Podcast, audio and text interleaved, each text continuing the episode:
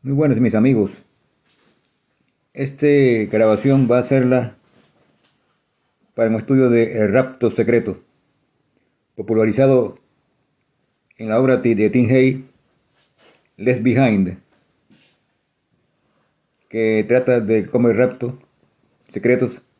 Pero quiero leerle antes una protesta de los príncipes, conflicto de los siglos, capítulo 11, que trata de la protesta de los príncipes ante la dieta de Espira el año 1529. Para resumir, los príncipes protestaron y dijeron claramente, rechazamos este decreto y protestamos porque no podemos ratificar este decreto. No hay doctrina verdadera, sino aquella que esté conforme con la palabra de Dios. El Señor prohíbe la enseñanza de cualquier otra doctrina. Las santas escrituras deberían explicarse con otros textos más claros. Este santo libro es, en cuanto es necesario al cristiano, de fácil interpretación y propia para suministrar luces. Estamos resueltos por la gracia divina a mantener la predicación pura y exclusiva de la palabra de Dios sola, como la, tal como la contienen los libros bíblicos del Antiguo y Nuevo Testamento, sin alterarle ninguna especie. Esta palabra es la única verdad, es la regla segura de toda doctrina y de toda vida, y no puede faltarnos ni engañarnos. El que edifica sobre este fundamento estará firme contra los poderes del infierno mientras que con cuanta vanidad se lo ponga, caerá delante de Dios. Los principios contenidos en esta célebre protesta constituyen la esencia misma del protestantismo. Así que tomando como base este, este concepto de los protestantes, que debe ser suyo, vamos a analizar el rapto secreto. Hay dos palabras claves para definir lo que es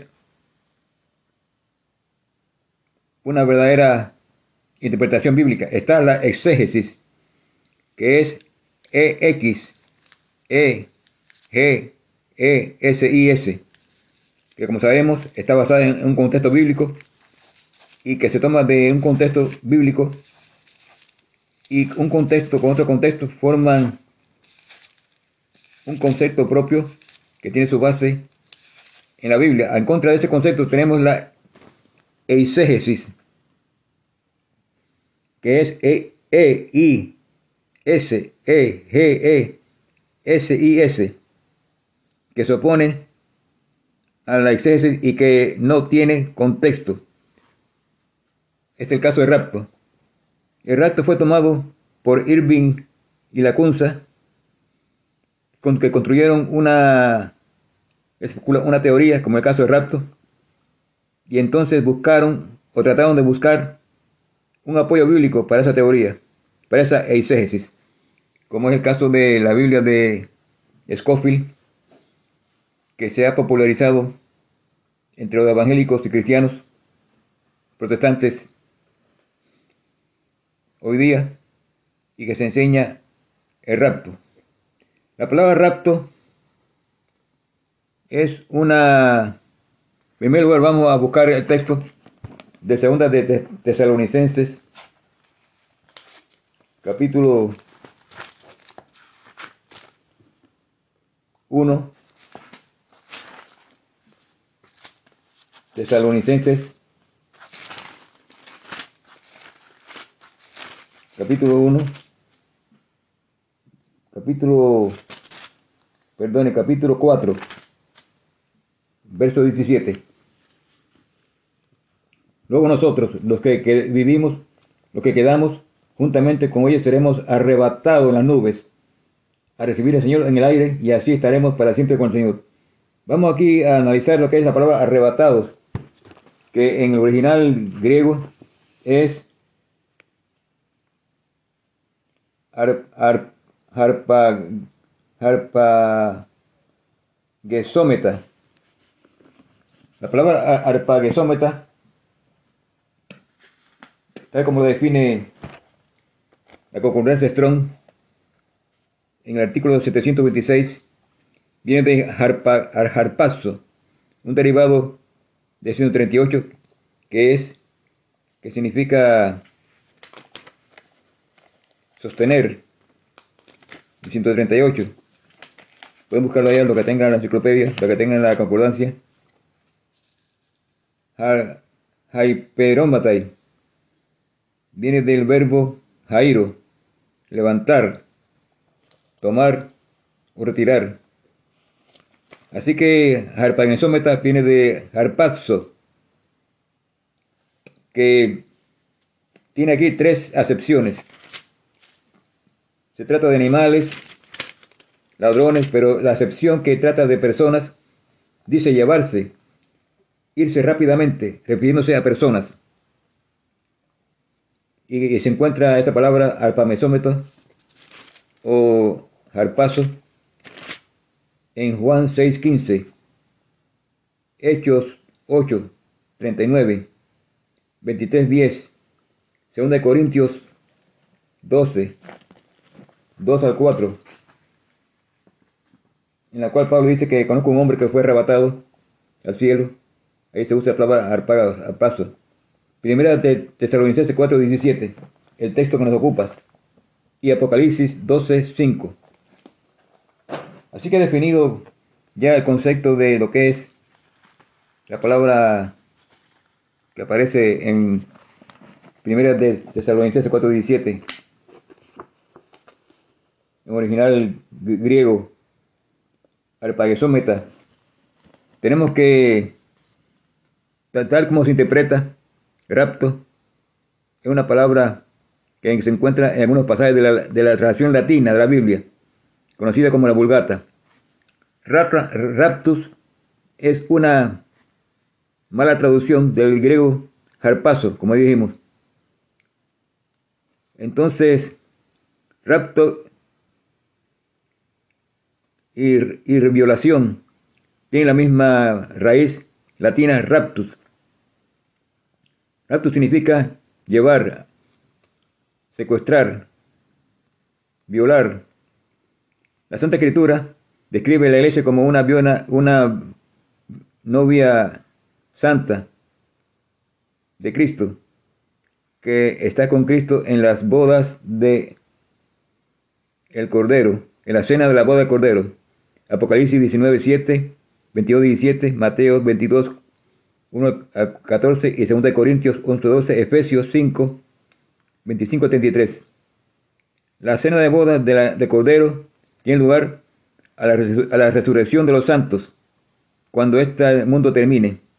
Al usar la palabra rapto, estos eruditos, entre comillas, de una forma blasfema, describen que la ciudad y la gloriosa resurrección de la iglesia es como una violación.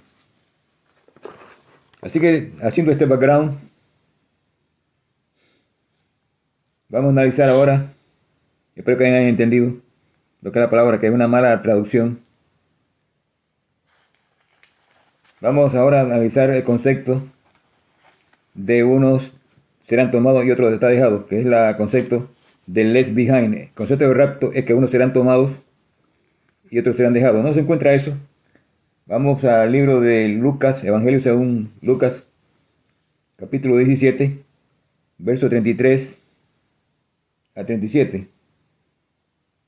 Y se os digo que en aquella noche, ¿qué noche, qué, noche se refiere? Verso 30.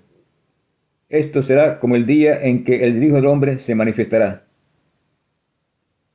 Habla ahí de la manifestación del Hijo del Hombre, Cristo. Dice claramente en verso 34, en aquella noche, la venida de Cristo, estarán dos en una cama, uno será tomado, el otro será dejado. Estarán dos mujeres moliendo, una será tomada y la otra dejada. dos estarán en el campo, el uno será tomado, el otro dejado. Y respondiendo, y respondiendo los discípulos dijeron, ¿dónde, maestro? Es decir, le preguntaron, ¿dónde serán dejados? Y él le dijo, donde estuviera el cuerpo, allí se juntarán también las águilas. Interesante esta referencia. Aquí yo encontré un contexto que se refiere a águilas y donde serán dejados en Apocalipsis 19, verso 17 al 21. Busquémoslo ahí, por favor. Hebreos capítulo 19. Primero, el verso 9. Y él me dice, escribe, bienaventurados los que son llamados a la cena del Cordero. Y me dijo, estas palabras, son de, estas palabras de Dios son verdaderas. Eso se refiere a la venida de Cristo. La última batalla del gran día de Dios Todopoderoso en Apocalipsis 19, 11 al 21, que tiene que ver con la venida de Cristo antes del comienzo del milenio. Entonces, tenemos que hay una cena de cordero, pero hay otra cena. Verso 17. Y vi un ángel que estaba en el, en el sol y clamó con gran voz diciendo a todas las aves que volaban por medio del cielo, venid y congregaos a la cena del gran Dios. Pueden leer verso 18 para resumir el verso 19, 20 y el 21. Dice, y los otros muertos fueron con la espada que salía de la boca del que estaba sentado sobre el caballo, y todas las aves fueron hartas de las carnes de ellos. Así que vemos acá que esta es la suerte de los que son dejados. Los que son tomados están, según el verso 9 de Apocalipsis 19, verso 9, están participando de la cena del Cordero. Están en el cielo. Observe que esta cena es arriba del Cordero, no, es aquí en la tierra, en el cielo, mil años arriba. De acuerdo a lo que es el verso 20 y 4, vemos que, si lo leen, vemos que allí que dicen, y vivieron y reinaron con Cristo mil años. Los que son tomados, reinan con Cristo mil años. Los que son dejados, son muertos y las aves de rapiña se nutren con, sus carnes. Es el destino de los que son dejados. Ahora, esto es interesante porque en la novela de Rapto se presenta, se presenta allí y pueden ver la última versión con el actor Nicolas Cage el cual hace de piloto en una aeronave que hace un viaje de Nueva York a, Londres, la, una aeronave P, P, PC, PCA, una aerolínea ficticia. Por supuesto, todo es ficticio ahí. Eso es nada más que una representación de lo que suponen ellos que va a ser el recto. Pero en esa película y en todo lo demás, que se han hecho acerca de raptos, vemos que el ingrediente es que las personas desaparecen y son raptadas de una forma tan secreta que solamente se ven sus, sus ropas, quedan allí. El cuerpo es tomado, es arrebatado. De acuerdo con esta interpretación de los teólogos, de rapto pretribulacional, rapto pretribulacional. Es decir, que va a haber un rapto antes de la gran tribulación, ese concepto de rapto pretribulacionario. Entonces allí, en la película se ve claramente cómo las personas lloran y se ve allí como una señora que supuestamente es cristiana deja su guante encima de la Biblia Así que ahí se distingue, se destaca eso, esa escena en la cual se ve claramente que una señora de familia de Nicolas Cage, que es el piloto, deja ahí el guante encima de la Biblia. Y en, la película se ve que, el copiloto se esfuma. Y el que hace el papel de piloto, Nicolas Cage, se asombra y se queda él solo. El frente del avión, el cual tiene ciertas peripecias, es, sufre un, choque con otro avión y el, ala se, se, quema. Las personas adentro también, muchos se, desaparecen. La madre perdió, la, la, madre ve a su hija que se esfuma y no sabe dónde está. Se crea un caos. Y en ese caos, pues se llora y se produce confusión. Lejos de ser un concepto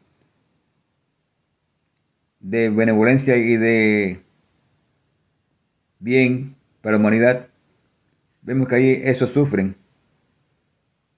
Ese rapto pretribulacionario, previo, es el rapto previo a la gran tribulación, que según ella va a durar tres años y medio, pero el rapto tiene lugar al principio de los tres años y medio. Ahora, interesantemente, aquí tengo conmigo una información que yo dejé de ustedes. E, esta información está desclasificada. Se llama el proyecto Blue Beam de la NASA. Está desclasificada porque ellos seguramente tienen ya otros planes más avanzados. Por eso es que esto está desclasificado. Pero en este documento que ustedes le han entregado, aparecen, aparecen ahí que la primera fase de este plan, Blue Beam, consiste en terremotos y descubrimientos mistificados.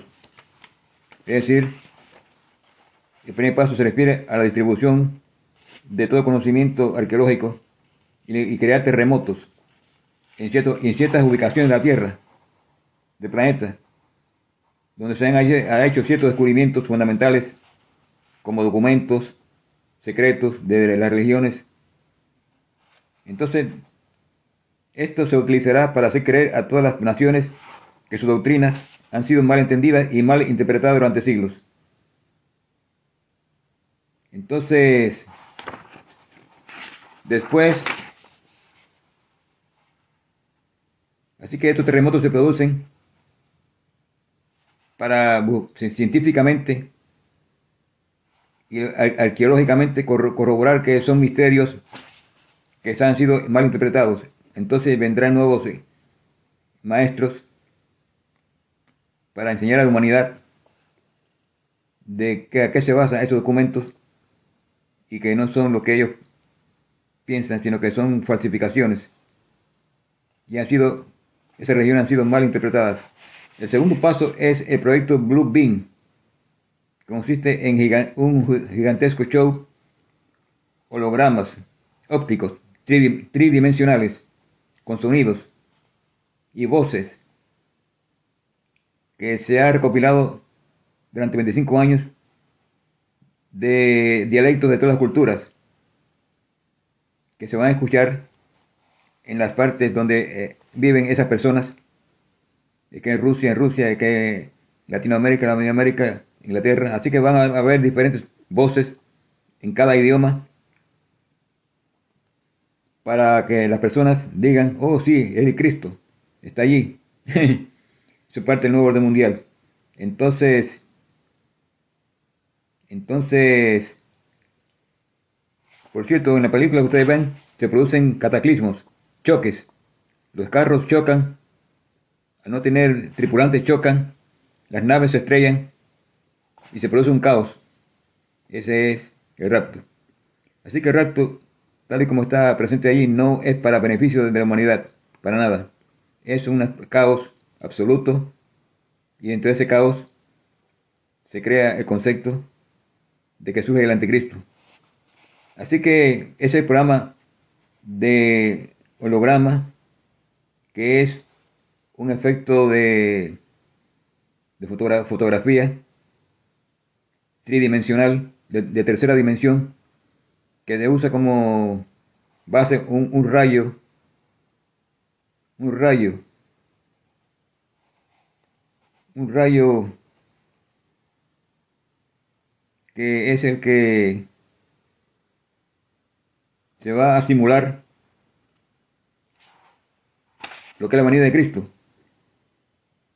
Un rayo que dice que se proyectarán satélites sobre la capa de sodio de 60 millas sobre la Tierra. Entonces, el resultado de esos deliberados eventos de lo que se llama holográficos, técnicas holográficas, por etapas se da para demostrar al mundo el nuevo Cristo, el nuevo Mesías, Maitreya, para aplicación inmediata de la religión del mundo. Suficiente verdad será impuesta a un mundo desprevenido para cogerlos por la mentira. Incluso los más eruditos serán engañados, como dice claramente el libro de Mateo. Mateo 24, leemos allá que, sí, Mateo 24, 25, 24, porque se levantarán falsos escritos y falsos profetas, y darán, señales y prodigios, de tal manera que engañarán, si es posible, a los eruditos, a los escogidos.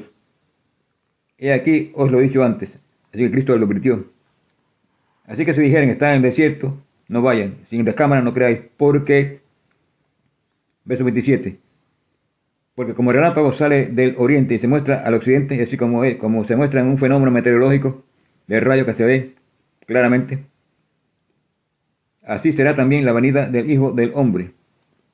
Entonces se mostrará la señal del Hijo del Hombre en el cielo, y entonces todas las tribus de la tierra se lamentarán ¿Dónde está esa palabra? ¿En qué parte de la, en, qué parte de la Biblia? Apocalipsis 1.7. Búsquenlo ahí, Apocalipsis 1.7. Contexto de Mateo 24, 30. Entonces se mostrará la señal del Hijo del Hombre en el cielo, y entonces lamentarán todas las tribus de la tierra. Y verán al Hijo del Hombre que vendrá sobre las nubes del cielo con grande poder y gloria. Se lamentarán, dice, se lamentarán las tribus de la tierra, todas las humanidades, toda la gente. ¿Qué dice Apocalipsis 1.7? Y aquí que viene con las nubes. Y todo ojo le verá. Búsquelo conmigo, Apocalipsis 1.7. Y lo que les traspasaron, es decir, todos los que estuvieron en aquel juicio impío y terrible, que se conspiraron para crucificar al Hijo de Dios, todos esos personajes estarán allí. No solamente ellos, sino dice, todos los linajes de la tierra. Todos los linajes, es decir, todos los eh, personas desde la época de Adán hasta el momento exacto en que muere, en que Cristo viene en gloria, en la segunda venida, visible y literal, toda la tierra se lamentarán sobre él. Así sea, amén. Quiere decir que es un evento extraordinario que no podrá ser falsificado porque, como dijimos, los unos serán tomados, eso estarán, como ya lo leímos, y no me canso de repetirlo porque este concepto que ustedes deben aprender. Los que son tomados,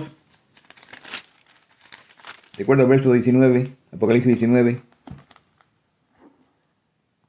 7, estarán en la boda de Cordero, arriba, en el cielo. Mientras que los demás dejados son que cena del gran Dios, las aves de rapiñas. Es decir que Lucas 17, 37 estarán, los dejados estarán allí. Y, allí se juntarán las águilas. Y así los cadáveres de acuerdo a Apocalipsis 19, 17 al 21, cuando Cristo venga, es la venida de Cristo, que llevará a su pueblo al cielo y la tierra quedará desolada y vacía, de acuerdo a Apocalipsis 20, versículo 1 al 7. Los mil años fue cumplido. Cuando los años se han cumplido, entonces viene Cristo sobre su santa ciudad y la, son, y la pone en el monte. Capítulo 21. Y vi un cielo nuevo y una tierra nueva. Porque el primer cielo y la nueva tierra se fueron y el mar ya no es. Verso 2.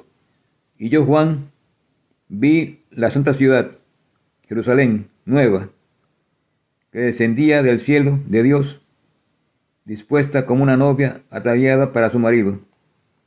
Y oí una gran voz del cielo que decía, he aquí el tabernáculo de Dios con los hombres. Y morará con ellos. Ellos serán su pueblo y el mismo Dios será su Dios con ellos. Dice, y no vi en ella templo.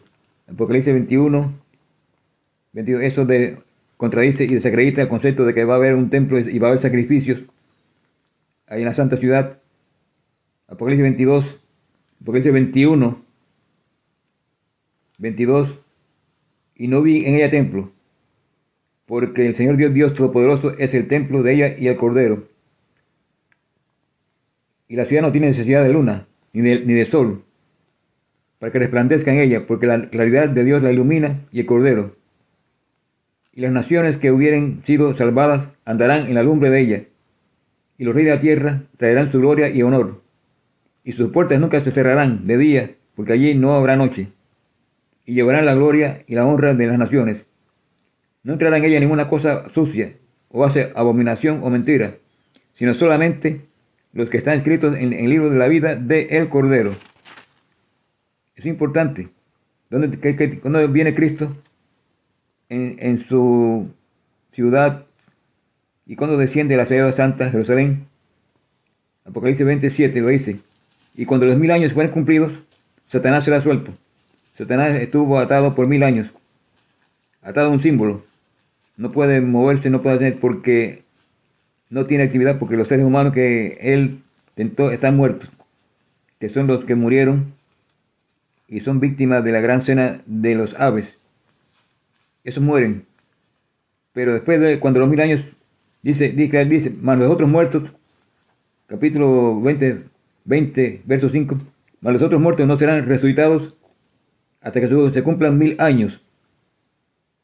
¿Estás oyendo? Así que los mil años es el punto crucial. Mil años en la tierra es cuando después de, no antes, después de los mil años e, ellos son resucitados y cuando los mil años se fueren cumplidos, Satanás será suelto. Verso 7. Verso 8. Y sale entonces para engañar a las naciones que están sobre los cuatro ángulos de la tierra, Agog y Amagog. ¿Quiénes son Amagog y Magog? Esos son los que murieron en la gran cena de las bestias, de la gran cena del gran Dios, de las aves de rapiña, en Apocalipsis 19, 17 al 21. Estos son resucitados otra vez para estar en el juicio del gran trono blanco, verso 11. Entonces esos son resucitados por un tiempo y Satanás sale para engañarlos, a fin de conectarlos para la batalla. Y suben sobre la anchura de la tierra, verso 9, y rodean el campo de los santos y la ciudad amada. Así que vemos que esos acontecimientos se producen después del milenio, no antes.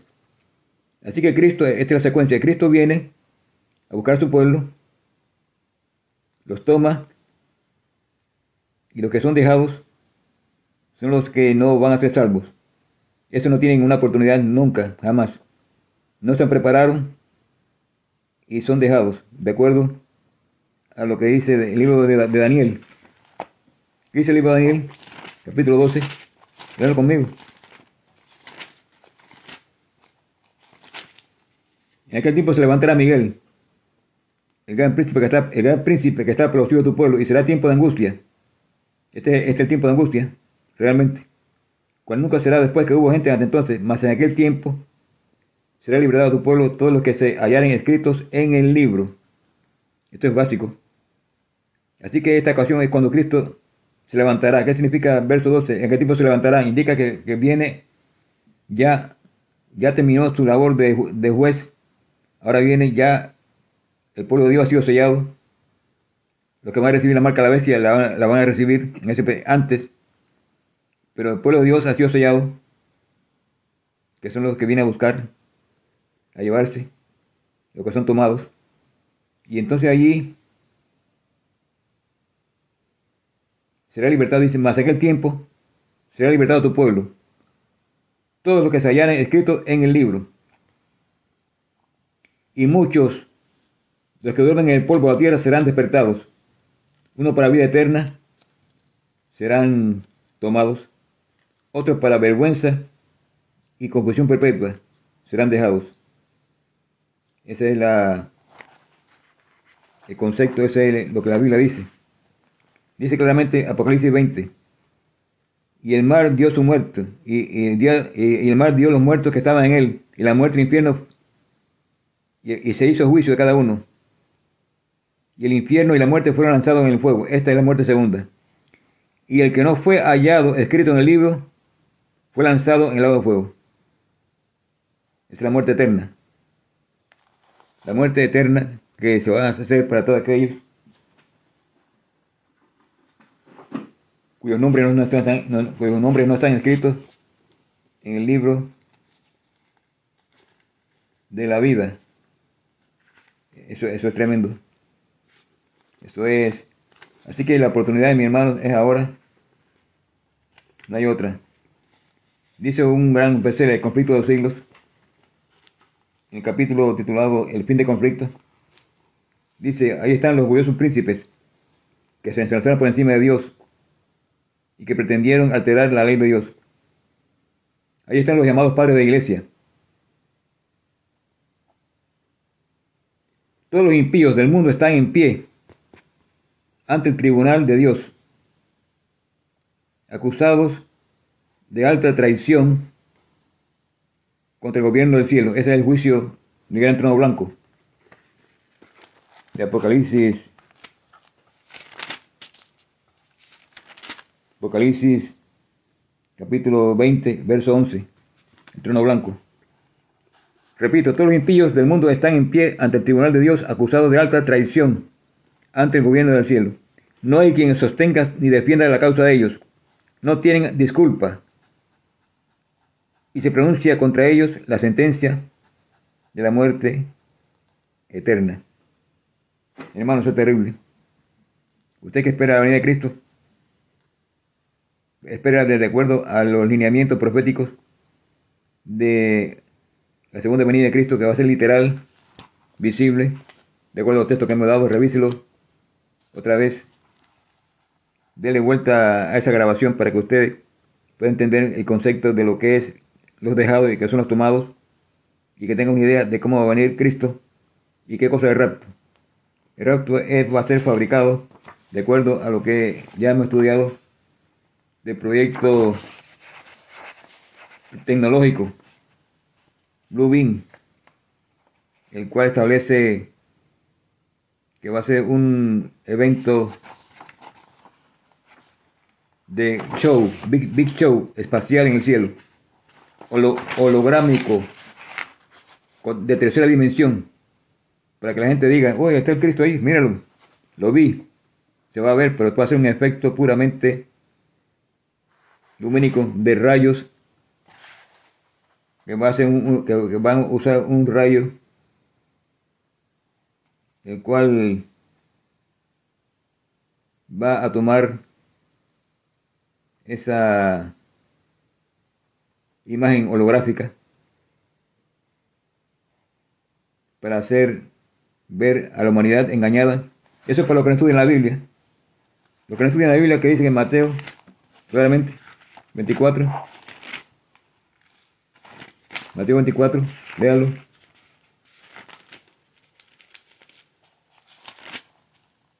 ¿24? Se mantendrán falsos cristos y falsos profetas, le darán señales y prodigios, de tal manera que engañarán, si es posible, a los eruditos, escogidos, con usted. Y aquí, lo he dicho antes, se manifestará como un rayo. Esa será la venida en gloria del Hijo de Dios. Así que mis hermanos, esté listo para la venida de Cristo, haga sus preparativos, estudie la Biblia.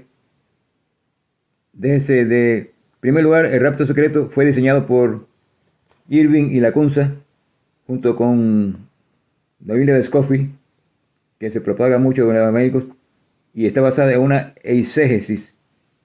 no, no, exégesis, no exégesis, si una, una eisegesis tomada de Daniel 9.24, Daniel 9.27, la séptima semana, la septuagésima, 70, es tomada para construir lo que llaman ellos la era cristiana, la era de iglesia, que tiene que lugar desde la muerte de Cristo o, de, la semana 69 hasta el advenimiento de Cristo, esa brecha larga, esa brecha, la ocupa lo que ellos llaman la era de iglesia, en la cual tiene lugar el rapto y esos acontecimientos que están tomados fuera de contexto, como, como le dije, son, está tomado de la eisegesis, no exégesis, sino ex. Es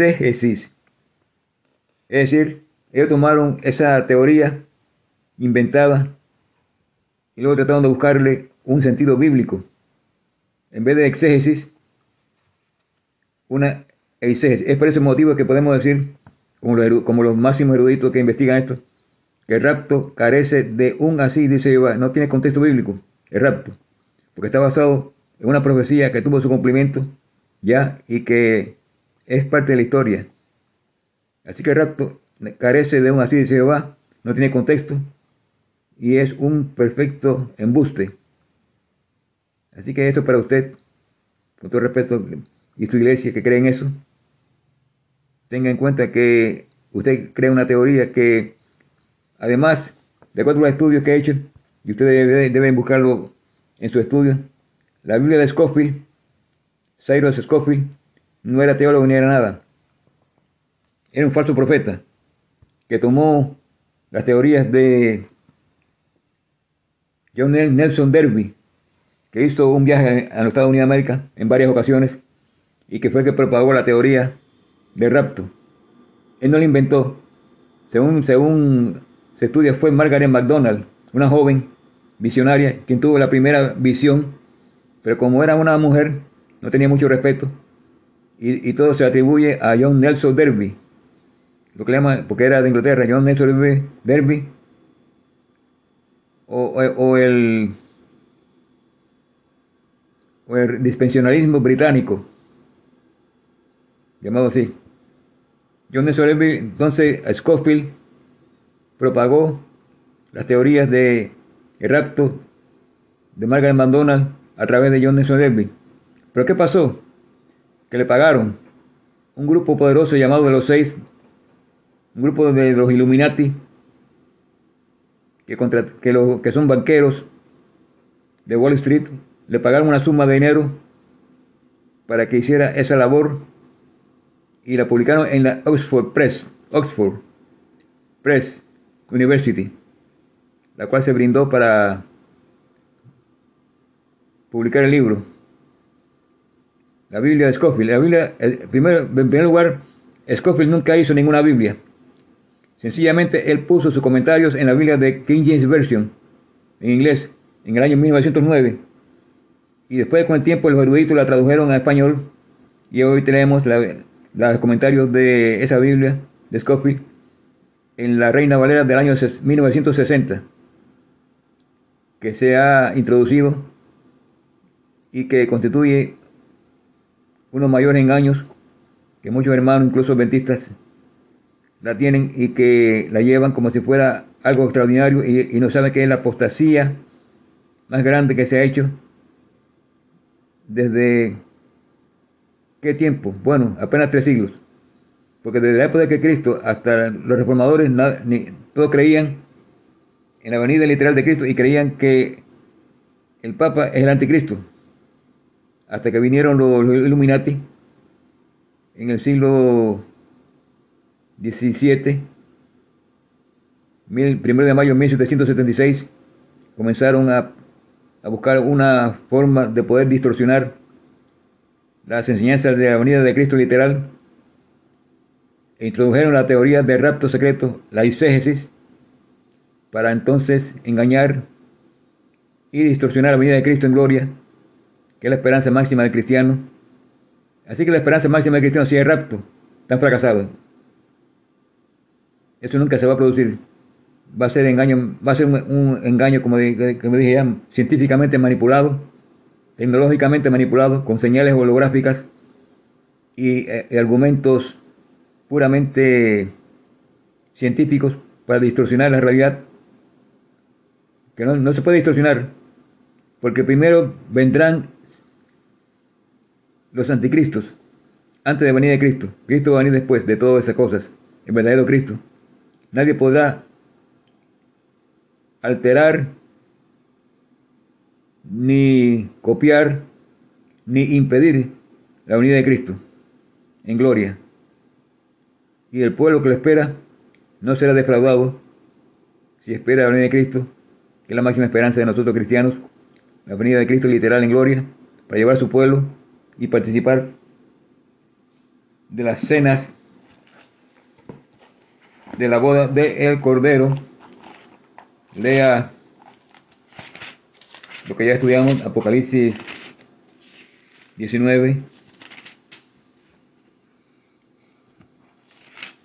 del verso 11, empezando del verso 9 hasta el 21. Y luego, capítulo 20, 11, que, que es el tiempo del milenio. Así que el milenio está allí. Apocalipsis capítulo 19, verso 11, Apocalipsis 20,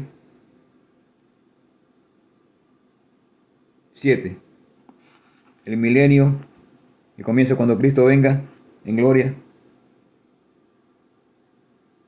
a llevar su pueblo, a los que son tomados, para participar en la boda de Cordero. Y luego, a cabo de los mil años, verso 7, viene Cristo con su santa ciudad de Jerusalén. Y entonces se asienta la ciudad sobre el Monte de las Olivas. Y allí es la santa ciudad de Jerusalén que desciende del cielo, no la, no la ciudad de Jerusalén terrenal que hay en Medio Oriente que será barrida junto con otras ciudades del mundo a la venida de Cristo. Mucho, ha sido un placer para mí hablarle este, este estudio doctrinal importante. En la segunda sección voy a hablar un poco acerca de la apostasía de la iglesia cristiana primitiva y su similitud con el Israel moderno,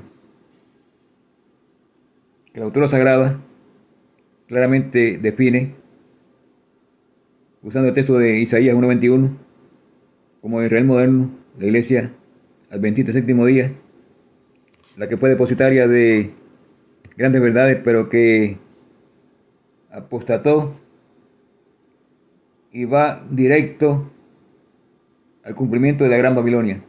Y así la teoría, es la iglesia adventista, con su apostasía, con su involucración en el movimiento ecuménico, el Vaticano, con su participación en la promoción de la Agenda 2030, con su apoyo de la promoción de los LBGT, con su práctica de abortos.